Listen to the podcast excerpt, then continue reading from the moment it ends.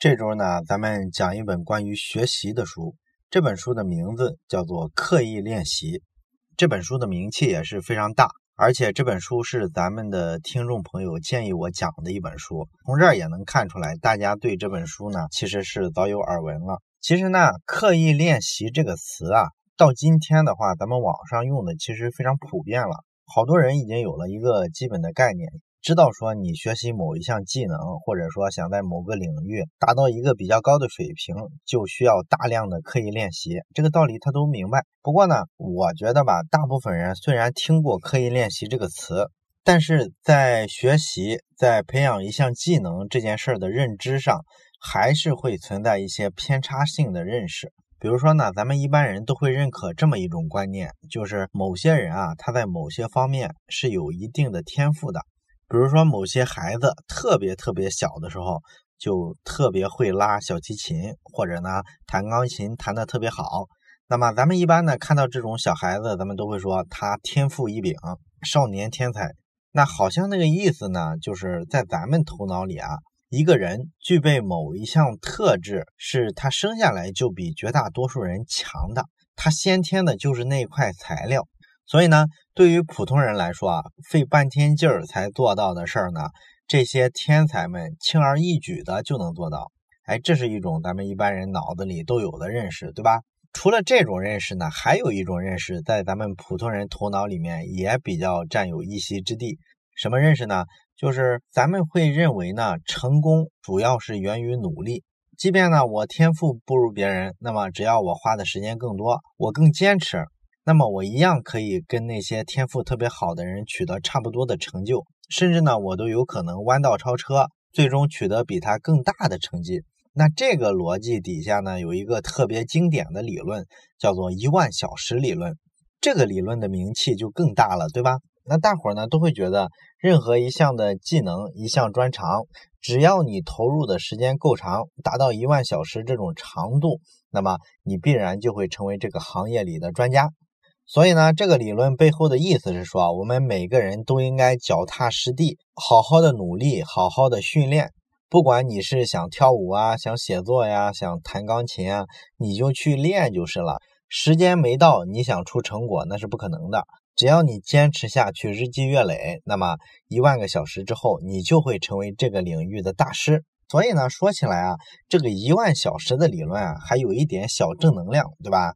那么咱们看这两种大家对成为一个领域的专家的这些认识哈，到底是天赋更重要，还是说要靠后天的一万小时的积累才能成为这个行业的大师呢？你认为哪个有道理呢？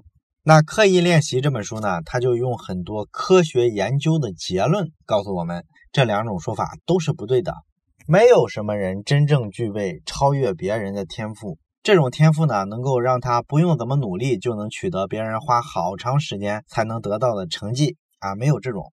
从另一个维度来说呢，这个一万小时理论啊也有问题。你训练和学习的时间长短，跟你取得的成果的大小其实没有必然的联系。一万个小时的训练并不能保证你成为大师。哎，你看这本书又是怼我们常听的那种结论，所以呢这一类书讲起来往往就比较过瘾。那么刚才咱们讲了，这本书是从科学研究的结论论证他的观点的。他为什么能用科学的结论来论证呢？这是跟这本书的作者的背景有关。这本书啊有两位作者，一个呢叫做安德斯·艾里克森，一个呢叫做罗伯特·普尔。这两位啊合写了这本书。比较有意思的是，这两位的学术背景啊不太一样。那艾利克森呢是一个心理学家，而普尔呢是一个科学家。所以说呢，这本书里啊，涉及科学实验的部分就让科学家来提供；那么涉及到一些心理学实验、一些论述的部分，就由心理学家来写。所以这就导致呢，这本书啊，整体来说专有名词特别多，而且呢，这本书的结构呢写的比较啰嗦，读起来呢没太有快感。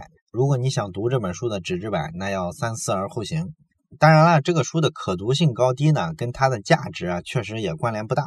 这本书确实是非常有价值的，它最有价值的地方就在于，它用一种科学的视野，帮我们解构出来了一个人要学习一项新的东西，学习一种新的技能，究竟是怎么样一个过程。哎，如果我们理解了这个过程，然后我们再对应着去做一些干涉调整，这个肯定能提高我们的学习效率。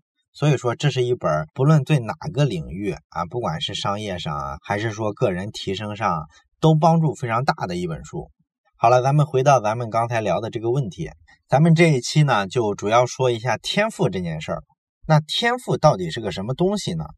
咱们会发现，天赋其实包含的范围挺广。你比如说，语言天赋啊，音乐表演上的天赋，舞蹈的天赋等等等等吧，这些东西都叫天赋。那么，如果把所有的这些天赋，你做一个追根溯源，你追溯到你生理上的某一个部位，你认为应该是哪儿？毫无疑问嘛，肯定是大脑嘛，对吧？因为这些所谓的外在的天赋，归根结底都是大脑的一种功能嘛。你像什么语言的功能啊，肢体的协调功能啊，这些东西都是大脑皮层上控制的一块区域而已。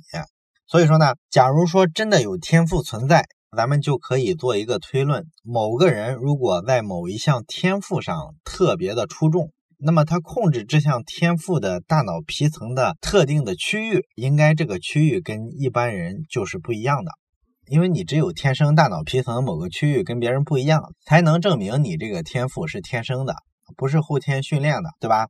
所以，为了验证这个先天的遗传的天赋是不是存在，其实你去看一下大脑皮层，不就知道了吗？那么提到大脑呢，我记得我大概上小学的时候，当时就听过一个说法，说这个爱因斯坦啊去世之后，有人呢就把爱因斯坦的这个大脑啊给他做成了切片啊，然后呢好多人就整天研究爱因斯坦的大脑究竟跟一般人有什么区别，结果呢他们就发现爱因斯坦的大脑啊只开发了百分之五左右，也就是说呢像他这么聪明的人啊，他大脑的绝大部分还没有开发呢。所以这个故事是想证明什么呢？是想说呢，咱们人的大脑潜力是无限的，我们每个人呢都比自己想象的要有潜力的多。所以呢，我们这个不努力的程度呢，根本就没到说需要拼天赋的时候。这个故事呢，大概是想表达这么个意思。等大一点之后呢，很快就发现啊，这个故事呢是纯属扯淡，根本就没有这样的事情。人的大脑不可能出现什么只开发百分之五这样的说法。这完全是个伪科学的故事。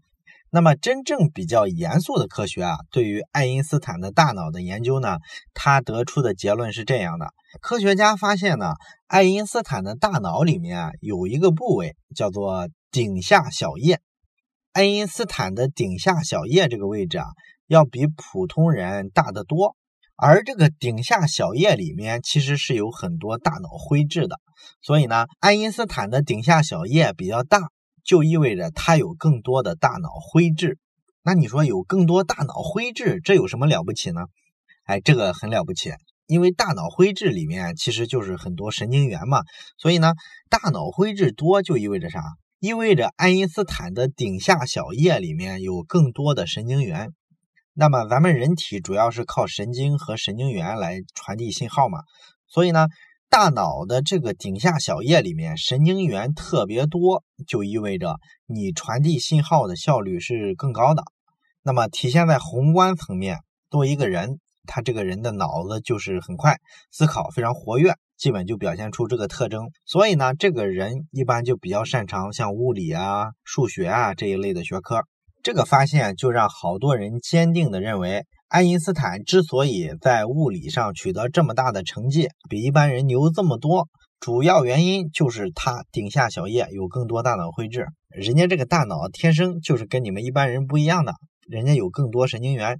但是后来啊，好多科学家又做实验发现，哎，好像一般的数学家他的大脑啊，这个顶下小叶的部位啊，灰质也很多啊，基本是个数学家都这样。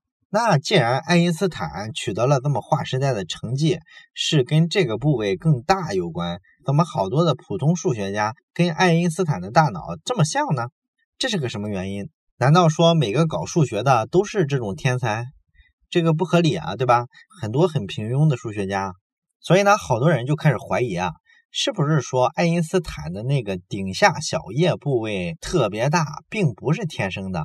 而是因为他跟其他的数学家一样，因为天天要搞各种运算、各种思考，导致他们这个人群大脑的这个部位就是变得特别大了。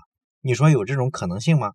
那科学家呢又继续做研究，他们研究了好多其他的行业，比如说什么飞行员呀、搞音乐的呀，把这些人的这个大脑皮层啊也做了一个研究，然后呢发现了类似的结果，也就是说呢。这帮其他行业的人啊，也会出现这个情况，就是他们这个行业呢，可能对应着需要某一种技能嘛。这种技能呢，可能由大脑的某一个器官、某一块区域来控制。那这块区域最终也出现了跟一般人啊不太一样的一些特征。所以呢，好多人就开始怀疑，这个所谓的天才好像不是天生的，其实是你这个职业需要某一些素养、某一些技能。而这些素养和技能呢，造成了你大脑层面发生一些变化，而我们很多人呢，会把这种变化理解成是先天的，因为咱们一般人会认为大脑发育成熟了之后是什么样就是什么样了，咱们不认为大脑还能发生变化吗？当然了，刚才这两个例子还不能证明这个结论，只能证明是有可能。为啥呢？因为如果你科学素养特别好的话，你可能就发现逻辑上的问题。呃，比如说吧。你这个数学家，你顶下小叶的这个部位，大脑灰质特别多，确实有可能是因为数学这个行业，他的工作可能会锻炼了大脑的这个部位，让它变得更大。同时，还有一种可能性，就是你数学这个职业把这帮这个部位特别大的人挑选出来了，这个部位特别小的，你的逻辑运算能力不行，所以你当不了数学家。也就是说，这是咱们讲黑天鹅的时候谈的那个幸存者偏差，对吧？所以你还要排除这种可能性，你才能真正的得出结论来说，后天工作环境能导致你大脑内部发生一些变化。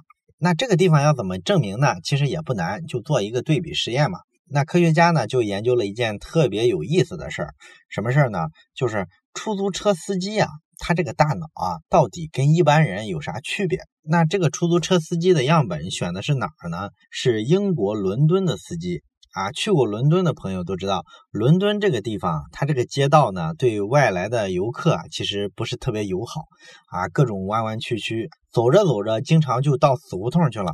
而且他们街道命名的方式也很奇葩，对吧？也不是很好看懂。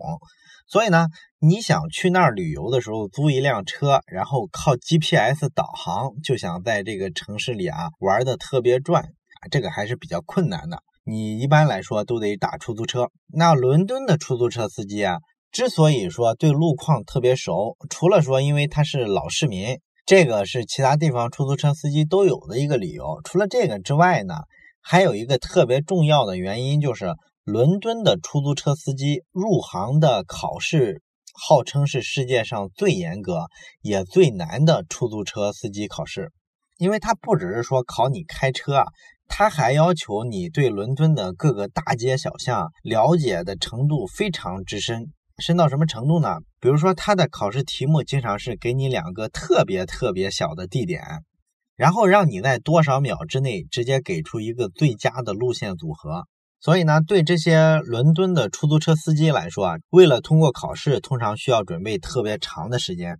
那伦敦大学呢，就有一个研究神经系统的科学家，他呢就对当地的出租车司机的大脑做过一个系统的研究，用核磁共振去照一下他们这个大脑，看一下他大脑内部的核磁共振成像是个什么样子的。结果呢，他们就发现呢，这些出租车司机的大脑里面啊。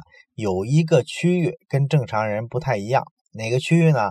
海马体，海马体咱们都知道，它是管着人的这个记忆的功能嘛，而且尤其是跟空间感呀、方位感有关的这种信息，主要就是储存在海马体。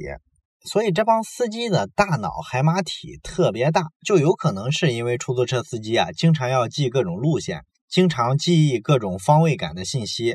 这种大量的训练导致他们大脑的这个海马体就变得越来越大，里边的神经元呢越来越多。那为了验证这个想法呢，他们还把伦敦的出租车司机和公交车司机的大脑核磁共振成像做了对比，结果就发现呢，这些出租车司机的海马体啊明显更大。你说为啥公交车的司机他那个海马体就不够发达呢？很简单嘛，公交车它是走固定线路的。他的司机不太考虑怎么从一个地方到另一个地方，最佳路线是什么，这种信息他不太去记忆，不太去使用，所以呢就不是很发达。当然了，这个实验进行到这儿，咱们发现呢，它还是没有完全排除咱们前面说的幸存者偏差。也就是说呢，有没有可能是天生这些海马体就比较大的人被筛选出来当了出租车司机呢？也有这个可能嘛，对吧？所以你需要再设计一步研究，把这个可能性排除掉。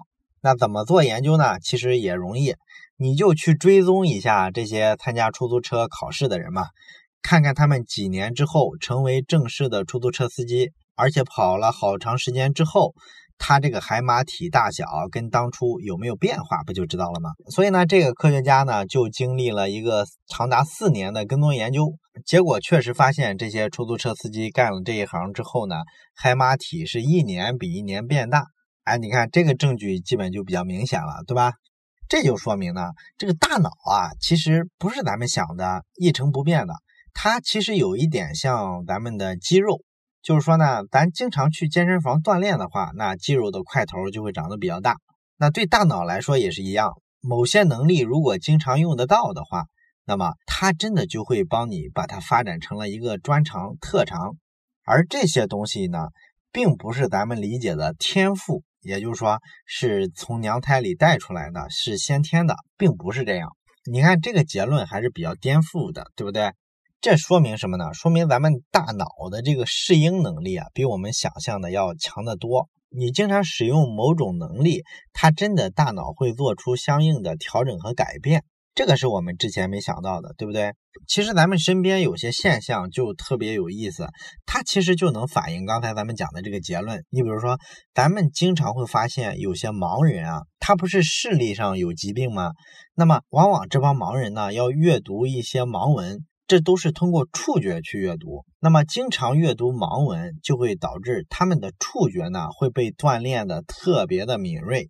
那么跟普通人比的话，他能够在非常细微的变化里啊触摸出不同的信息，也包括说他们的听觉也是不一样的，他能够听到很多我们普通人不太在意的细节。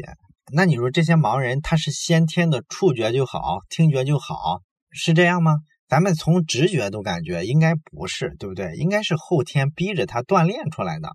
那这个事儿呢，科学家也做过证明，也有人拿这个核磁共振去扫描过盲人的大脑，结果就发现呢，咱们这些正常视力的人啊，你视力正常的话，给你一段文字，那么你用眼睛看着这段文字的时候，大脑皮层的负责视觉的这个区域，它就变亮了。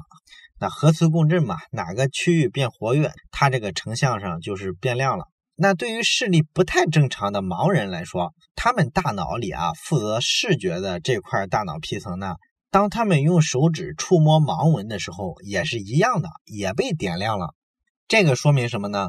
说明大脑啊，它会重新分配各种神经元的路径。也就是说呢，你本来的时候呢，大脑皮层上这一部分这个线路固定好了，就是连到眼睛上的。但是有一天你眼睛失明了，那这个线路不能浪费了呀，它会自动把这个线路给它改掉啊，比如说改到你的这个触觉上。总之就是让你的大脑有足够多的神经元参与到帮你从外界捕获信息这件事儿上。所以说呢，盲人的这个听觉、触觉啊，这里就能看出来，他并不是天生就高人一等的。很明显是为了适应外界的环境变化，导致它出现的一种专长。所以呢，从咱们前面讲的这么多证据就可以看出来，涉及到某一项技能的时候呢，我们轻易不要用天赋这个词。这个能力真的不是老天爷给我们的。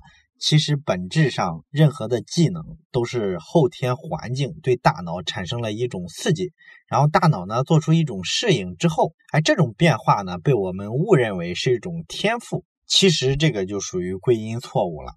讲到这儿呢，我想起了以前在《异类》那本书里啊看过的一个例子啊，他就讲呢，加拿大的这个冰球联赛里面啊，有人做过一个统计，哎，发现呢，一到三月份的运动员比十到十二月份的运动员多得多啊，尤其是很多巨星，基本上都在一到三月份。所以好多人会做很多联想啊，会认为说一月份啊就是一个生产巨星的月份等等等等吧，越解释越像玄学。那么这事儿应该怎么来理解呢？其实道理非常简单，这就是由教育体制决定的。因为加拿大的这个冰球运动员的选拔呀，是从青少年阶段开始的，所以呢，这帮孩子呢，从小啊就要进学校的。那加拿大的学校呢，跟咱们国内的学校是一样的，也要卡着年龄来。你比如咱们国内的开学日期一般是九月一号，所以这时候入学的孩子呢，就要求他在八月三十一号之前达到，比如说七岁。这时候他才能入学，对不对？那如果这个孩子就是这么背，他就是九月一号的生日，那么他只能下一年入学。那下一年入学就会带来一个什么问题呢？他可能是他们班上最大的孩子，他比他们班上最小的孩子大整整一岁。你想想是这样吧？那么对国外也是一样，只不过呢，国外不是九月一号入学，他们是一月一号，所以呢，就要求这帮孩子在十二月三十一号之前年龄要达标。于是呢，这就导致啊，一月份出生的孩子啊，你可能是你们班上最大的孩子，你比其他的孩子啊大几个月到一年不等。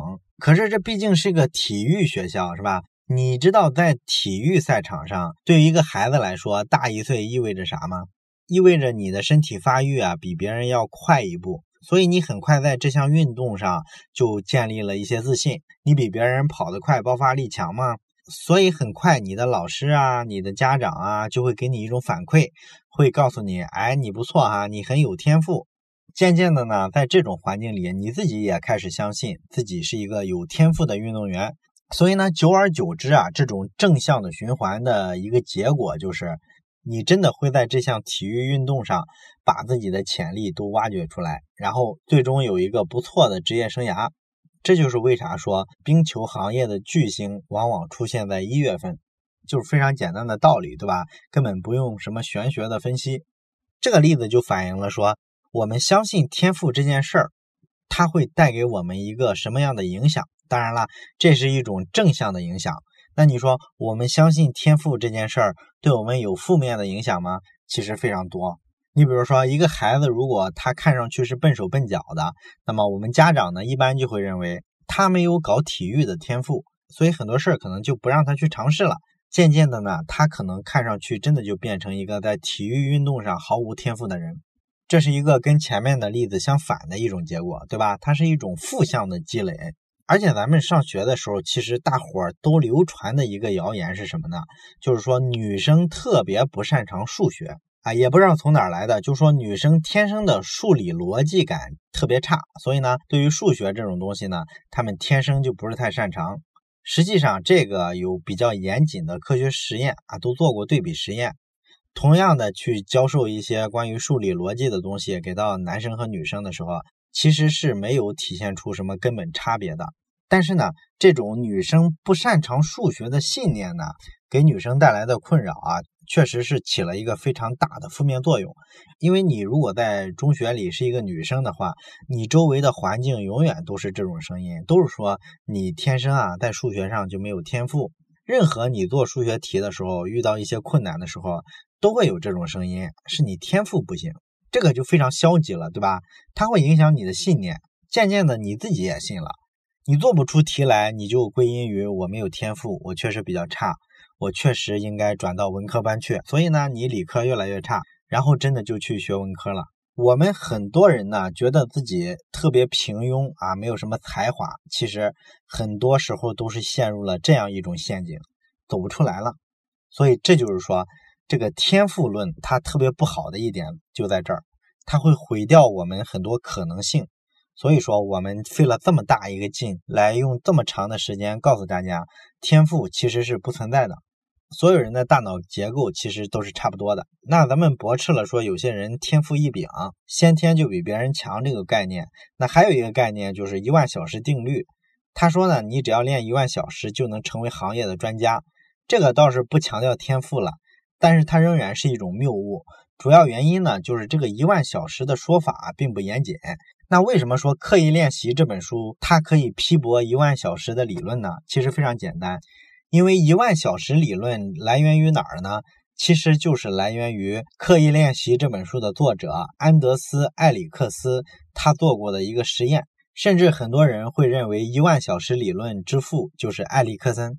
所以说呢，他在这本书里啊正本清源，基本上呢就相当于说提出来，我跟这事儿要划清界限。我做的那个研究呢，根本就不是这么个意思。他做的是一个什么研究呢？就是说呢，去研究这些拉小提琴拉的特别好的人，然后看看他们啊，要想成为行业顶尖，大概需要训练多少个小时？哎，比较优秀需要多少个小时？练的比较普通，大概需要练习多少个小时啊？就这么一个简单的研究。其中呢，说练到最顶尖的那种啊，大概花了一万个小时啊，所以呢，就出来一个一万小时理论，而且延伸的没边儿了。说任何领域只要练一万个小时，都能成为行业专家，这就有点扯了，对吧？实际上，不同行业需要的练习时长是完全不一样的。你比如说，成为一个不错的演员，一般来说呢，需要练习三千五百个小时就差不多了。那你要想成为一个记忆力方面特别牛的人呢，可能你只需要锻炼几百个小时就差不多了。等等等等吧，反正不同的行业你需要的练习的时长是不一样的。所以这个结论呢，无限的延展开之后啊，就成了一种谬误了。那本书的作者呢，也是特别郑重其事的辟了谣。而且呢，还有一个最根本的问题是什么呢？你努力训练一万个小时。如果方法不得当，比如说你只是机械的重复一万个小时，那么你的技能不会有任何的提升。那真正的说，想让一项技能得到快速提升，让一个普通人成为一个领域的顶尖的高手，究竟需要什么样的练习方法呢？这个咱们下期接着讲。